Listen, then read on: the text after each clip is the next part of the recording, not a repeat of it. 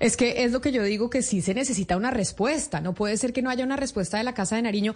Y por eso es que yo creo que es importante hablar y tener esta invitada que está con nosotros en la línea, porque conoce cómo funciona la Casa de Nariño, conoce cómo se maneja la agenda de un presidente y un poco ocupaba el eh, papel que en este gobierno ocupó hasta hace algunos meses Laura Sarabia. Les estoy hablando de María Paula Correa, quien eh, trabajó en el gobierno del presidente Iván Duque. Doctora Correa, bienvenida. Mil gracias por aceptar esta invitación y por estar conectada con nosotros a esta hora en Mañanas Blue.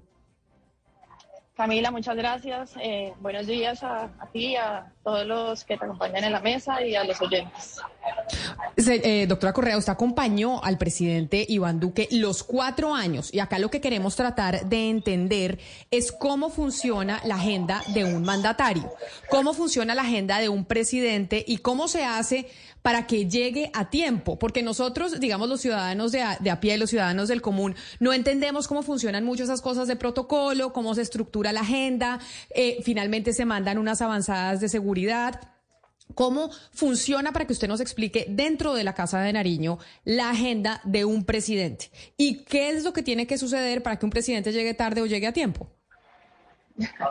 Bueno, Camila, primero que todo, eh, la agenda de un presidente pues, es bastante extensa, eh, se compone de diferentes actividades, eh, sean las invitaciones que los hacen a diferentes eventos, sea, digamos, las actividades propias de gobierno, como son reuniones con ministros, reuniones con los diferentes eh, eh, funcionarios del gobierno, los consejos de ministros y las audiencias eh, que se solicitan a través de, pues, que, se, llegan al Palacio de Nariño para que el presidente los atienda.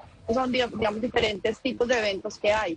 ¿Cómo se organiza? Yo, por lo menos en, en la experiencia que yo tuve, nos llegaban las solicitudes, se iban agendando de acuerdo a, pues, si se le daba el espacio o no, siempre igual se respondía si el primer mandatario no le iba a dar la, audiencia por cualquier motivo, se delegaba a cualquier a otro funcionario que fuera que le correspondiera el tema, eh, pero digamos no se le daba respuesta. Eh, y en, en el caso mío yo tenía una forma muy lógica, creo yo, de organizar la agenda y es y era, por ejemplo, los lunes siempre era el día que yo llamaba el día de Palacio Administrativo, el día en el que siempre los lunes se hacía el Consejo de Ministros. Esto porque era así, los ministros deben saber cuándo tienen que estar en Bogotá para no programar otras actividades. Todos los ministros sabían que el lunes era el día del Consejo de Ministros o el, día de Congreso, entonces ellos no programaban ese día nada y lo llamaban, lo, llamaban el día. Eh, Vamos, vamos a ver si nos ayudan en producción a mejorar el eh, sonido de la doctora María Paula Correa, quien trabajó en el gobierno del presidente Iván Duque, manejando, entre otras muchas cosas, la agenda del mandatario. Claudia, porque yo creo que una vez se pregunta, bueno, ¿por qué el presidente Gustavo Petro está llegando tarde?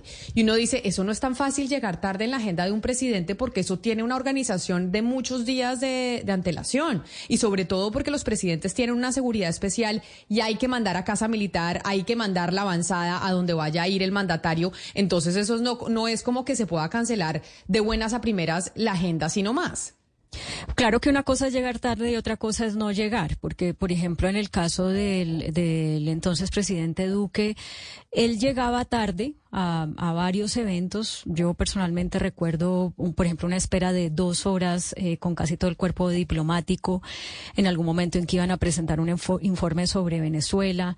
Em, digamos, no era, digamos, lo que lo que lo caracterizaba llegar a tiempo, pero llegaba. Y cuando uno decía, bueno, pero ¿por qué llega tarde? Eh, y lo veía después entrar a un salón o algo así, pues era evidente que es que él se tomaba el tiempo saludando a la gente, dándole la mano, tanto a la entrada como a la salida, entonces obviamente muy difícil mantener una agenda a tiempo así. Pero una cosa es eso, y otra cosa es no llegar, ¿no? Y además, pues, que su, que, que su equipo eh, de seguridad no sepa dónde está.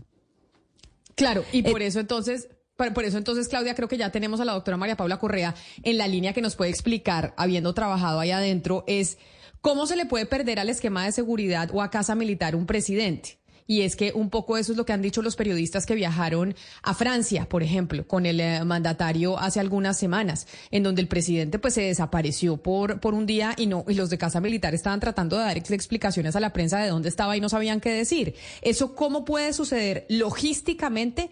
¿Eso cómo se puede dar? No, Camila, para mí, pues en lo que fue la experiencia mía, eso es imposible.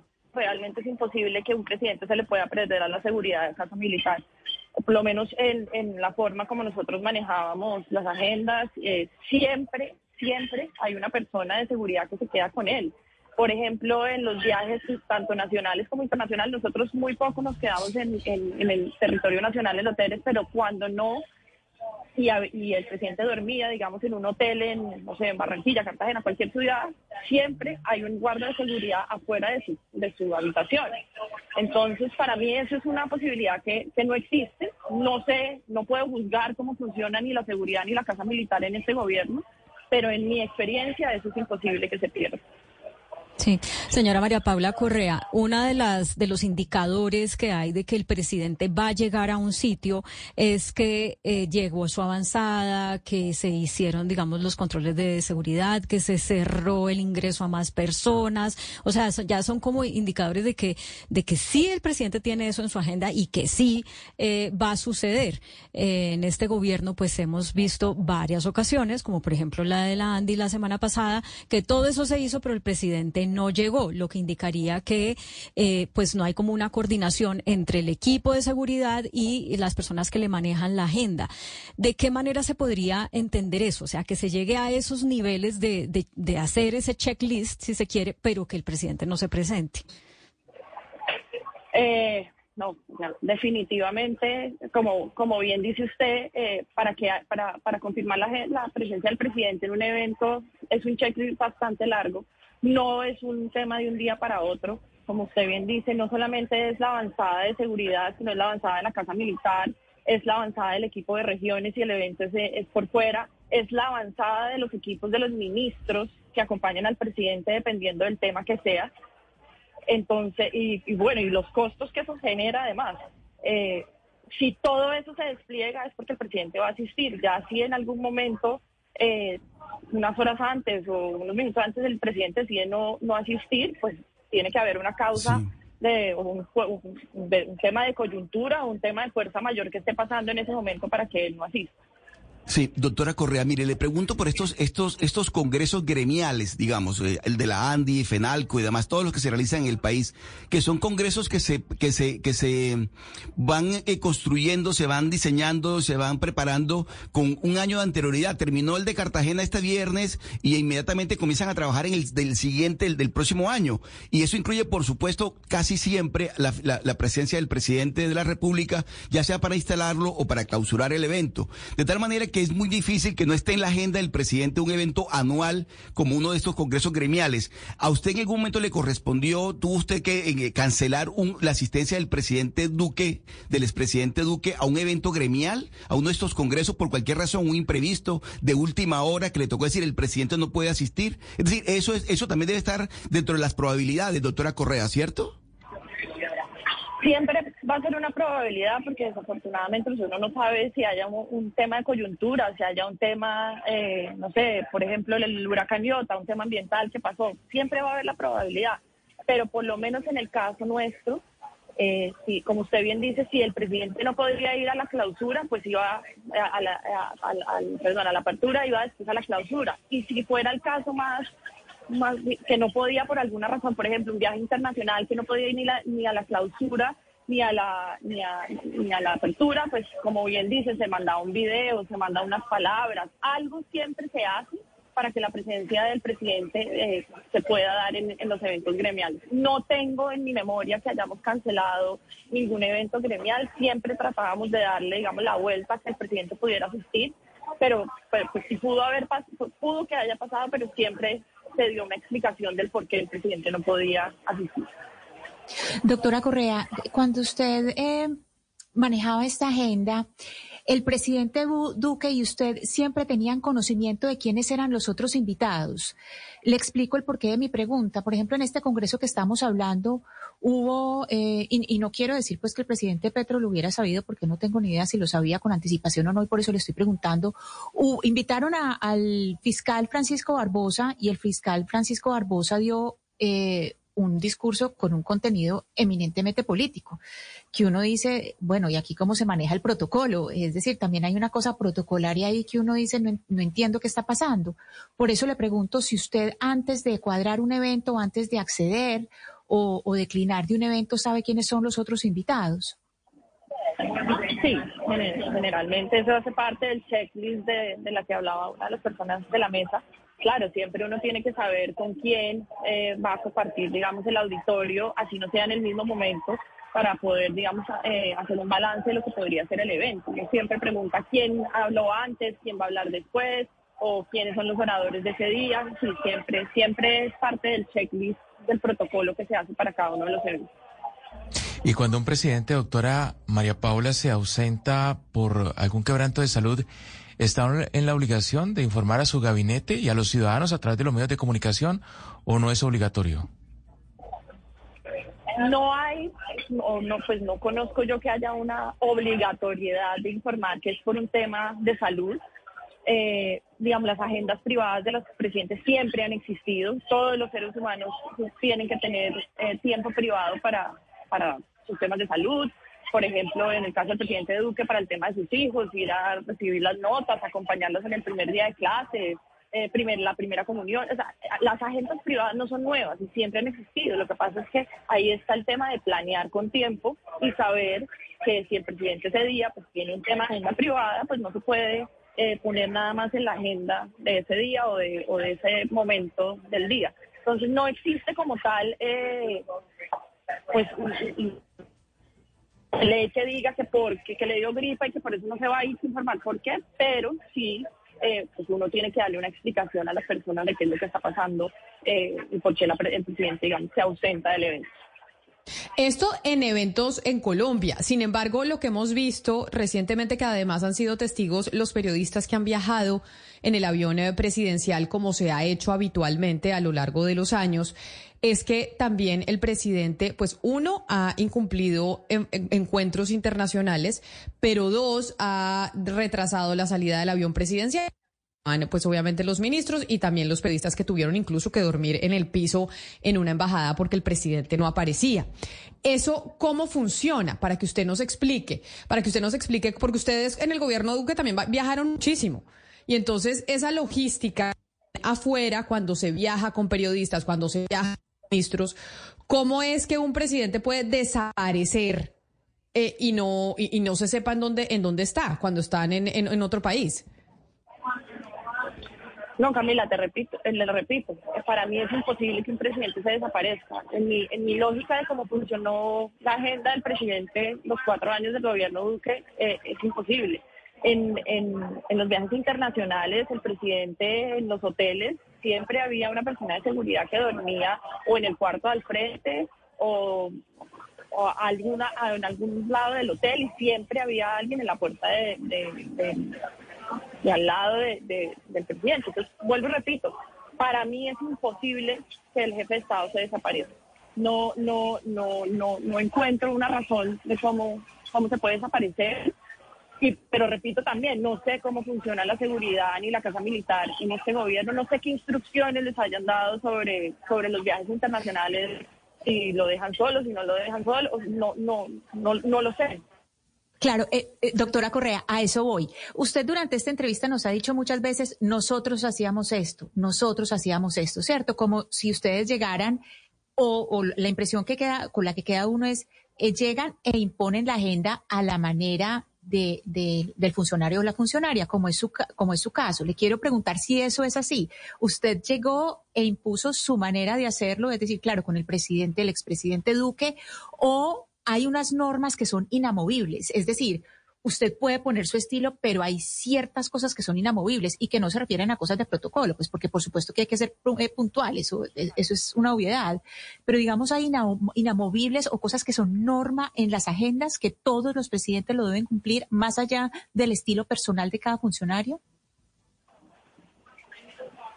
Pues yo le puedo decir que yo trabajé en dos gobiernos en la misma oficina, en el gobierno Uribe y en el gobierno Duque. Y en el gobierno eh, Uribe era exactamente igual a como se manejó en el gobierno Duque, digamos, eso es inamovible. Ahora, una cosa es la agenda y otra cosa es la seguridad del presidente. La agenda cada uno impone su estilo, como le, bien le decía yo, yo por ejemplo el lunes dejaba todo el día siempre en Palacio para temas administrativos, eso es una cosa. El otro tema es la seguridad del presidente. Y en la seguridad del presidente, pues tenemos el esquema de seguridad tiene una responsabilidad sobre el presidente que no es que haya o no inamovibles, es la seguridad del primer mandatario. Entonces, eh, ahí es donde tema. Le digo, para nosotros era imposible, porque la seguridad no... Ay, Finalmente perdimos a la doctora Correa porque, bueno, lo que empieza mal termina mal en temas de comunicación, como se dice coloquialmente, porque tenía mala señal. Pero como ella lo decía, Ana Cristina, María Paula Correa era una persona importante para poder hablar con ella porque ella ha trabajado en esa oficina tanto en el gobierno Duque como en el gobierno Uribe, en dos gobiernos, porque quisimos eh, llamar y de hecho tratamos de comunicarnos con varias personas que manejaron las agendas de los presidentes en el pasado, para que nos ayudaran a entender eso que a veces nosotros no logramos porque desconocemos cómo funciona la cosa por dentro lo que está pasando con el presidente Gustavo Petro. Y es, ¿por qué las llegadas tarde y las desaparecidas? Que sí es una cosa muy extraña y que no ha tenido respuesta de la Casa de Nariño y no ha tenido respuesta tampoco de la coalición de gobierno. Más allá de lo que pasó con el Centro Democrático y con Cambio Radical, el país sí pues merece una respuesta de a qué obedece esas faltas del mandatario en su agenda, que es con tanto afuera como adentro y con todo tipo de perfil, empresarios, funcionarios, gente de la ciudadanía, etcétera, etcétera. Sí, aquí lo que nos dice la doctora Correa es muy claro, Camila, eh, de que cuando llega cada presidente, pues llega un, digamos, un estilo personal en, en, la forma de manejar la agenda. Y yo creo que el parte de lo que estamos conversando es precisamente lo que ella nos está diciendo. Y es hay un estilo que cada quien lo impone y no es solamente el presidente, es la persona con que está trabajando. El presidente Petro, yo no sé si es por inexperiencia, pero está con unas personas que obviamente están cometiendo unos errores en la manera de comunicar sin darse cuenta que esa manera de comunicar es como el país está viendo al presidente. Entonces, no quiere decir que él pueda faltar y que se comunique bien una falta. Cuando uno falta una parte, pues no fue y eso no hay cómo comunicarlo, pero sí hay cómo excusarse. Y estamos hablando de 85 faltas. Entonces, esas 85 eh, faltas o llegadas tarde, porque hay de las dos, las faltas o llegadas tarde, también tienen un nivel de, digamos, de relevancia, Camila. Está mucho más arriba que un presidente no aparezca. Es muy distinto llegar tarde. Como bien lo decía Claudio ahorita, el presidente Duque a veces llegaba tarde y uno entiende sobre todo eh, lo que significa cuadrar un esquema de seguridad eh, del tamaño de la seguridad presidencial pero eso es distinto a, perderse de la lupa de un país. Y eso sí, el, equipo de comunicación es fundamental ahí para decirle al país, mire, aquí está donde su presidente, aquí es donde está su presidente. No sé en qué medida Cristina La Falla esté en su equipo de comunicación o, a veces se dice, no, se necesita un asesor. Yo creo que esto es, inherente a la personalidad de Gustavo Petro como ser humano, como persona. Es, es si hay que apuntar a alguien es a él. Eh, uno vemos que esto está absolutamente atado con una manera de gobernar que siento yo es muy del día a día que vive de pálpitos, de vamos viendo, de ocurrencias, eh, de corazonadas. Eh, usted ata todo esto de la agenda con puestos muy importantes en el Estado que hoy siguen vacantes un año después. Que uno pregunta, por ejemplo, se nombró a tal ministro en redes sociales, pero todavía el decreto un mes y medio no sale. Yo creo que en el día a día, en, en el Palacio Nariño, no hay una gerencia sistemática, organizada, metódica de cómo se gerencia en el día a día. Sea usted de izquierda, de centro de derecha, el gobierno y Gustavo Petro funciona así, por pálpitos, por intuiciones. Él es así, él es caótico, desorganizado y él es su manera de entender el poder. Buena o mala, pero yo creo que nos tendremos que acostumbrar con las críticas que debemos darle de que él gobierna así. Vamos viendo qué va pasando, voy así, mañana no voy, y así es como se gobierna, así es como él entiende, creo, el poder. No me explico, Camila, otra razón por la cual, por ejemplo, hay, hay puestos en el Estado que siguen vacantes un año, un año después. Pero y además Ana Cristina sabe que siempre, no solo en este gobierno, eso pasó en el gobierno Duque, pasó en el gobierno Santos, eh, en el gobierno Uribe, no recuerdo yo si se dijera que eran errores de comunicación. Siempre se le echa la culpa a la oficina de comunicaciones. El, el alto consejero para las comunicaciones siempre terminan cambiando, lo dicen es que no están comunicando bien. Siempre se dice las comunicaciones son el error. Pero aquí yo no entiendo si el personaje, que en este caso es el presidente, el mandatario, se desaparece llega tarde, ¿cómo, ¿qué maromas hace usted para comunicar eso? ¿Cómo, qué, puede hacer? Si, si por ejemplo, en Francia eso, era lo, eso, era lo, que... Eso era lo que decían de, oiga, Casa Militar no sabía qué responderle a los periodistas frente a dónde estaba el presidente y por qué no salía el avión. Claro, precisamente Camila, es que eh, una, una oficina de comunicaciones no tiene por qué hacer maromas. Cuando una oficina de comunicaciones está, y además yo nunca había visto que con ningún presidente estuviera tan cuestionada la, la oficina de comunicaciones como ahora.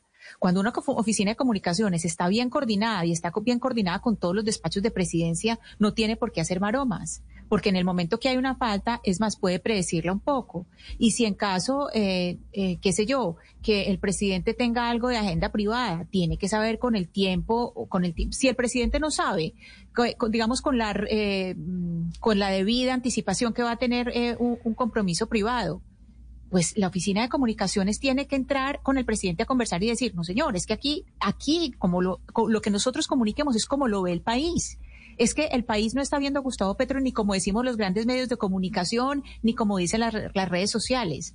Básicamente la forma de, ver al presidente es como lo podemos ver a través de las comunicaciones de la Casa de Nariño, a través de los actos como son publicados, como los vemos nosotros en los eventos. Nosotros vamos a los eventos, los periodistas vamos a hacer los cubrimientos, pero después de esos cubrimientos siempre quedan una serie de comunicados que explican algunas cosas. Entonces yo creo que aquí sí, en, aquí sí evidentemente estamos hablando de un problema de comunicaciones que eh, irradia a, toda la, a, a todas las oficinas de presidencia y que muestra que hay una falta de apoyo interinstitucional en distintas, en distintas oficinas de presidencia, porque no es solamente presidencia sola. Ahí también son varias oficinas que dicen no sé, no sé qué contestar porque no me están diciendo del centro. No están conectadas las, no están conectadas toda esa serie de, de canales que se deben hablar entre sí.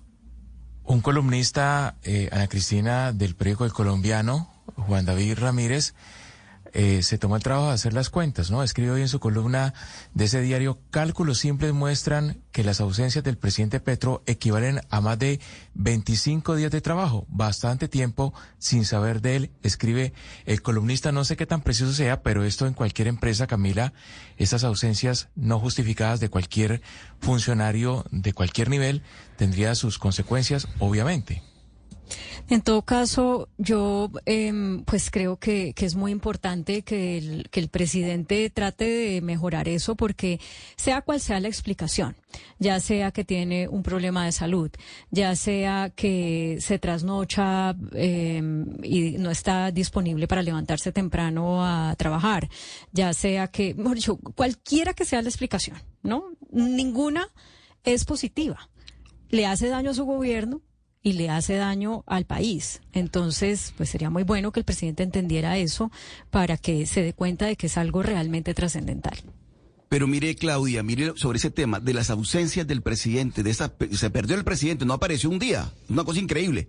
Ese tema no solamente es un asunto particular, y en esto me quiero referir a algo que realmente es importante, es la salud del presidente. Es decir, son, es un asunto de Estado, no es un asunto particular ni que tiene que ver con su familia, con su sector, con su, círculo más cercano y familiar y demás. La salud del presidente de la República es un asunto de Estado, y por consiguiente, por ser un asunto de Estado es que el Congreso de la República está obligado a conocer del estado de la salud del presidente, física como mentalmente. No es, no es gratuito que el Congreso intervenga en este caso, porque es que se requiere conocer exactamente qué está pasando con la salud del presidente para tratar de entender por qué es que no cumple la cita, por qué es que llega tarde o por qué es que no llega. De tal manera que yo sí creo, y yo insisto en esa apreciación, de que el Congreso de la República, no solamente el Partido Cambio Radical y el Partido Centro Democrático. El Congreso de la República en pleno debe tener conocimiento de la salud, del estado mental y físico del presidente de la República. Pues eso es lo que cree el Centro Democrático y Cambio Radical. Sin embargo, hay otras voces eh, de juristas eh, muy conocidos y además de su propio partido del eh, pacto histórico que consideran que no, que eso no pues está dentro de la normatividad en Colombia y que obviamente esa petición del Centro Democrático y de Cambio Radical no ha lugar en estos momentos. Lo que sí sería maravilloso, que sí creo que es una, por lo menos una petición que hace la ciudadanía desde diferentes sectores, es que dieran respuesta desde la Casa de Nariño a que deben, si son 25, 20, 30, 18 las ausencias en días que ha tenido el mandatario a qué se han debido, porque finalmente pues el, mandatario es el jefe del Estado y es el empleado de todos nosotros los colombianos que estamos aquí eh, pues pendientes de cómo él lleva el timón de este barco que se llama Colombia. Vamos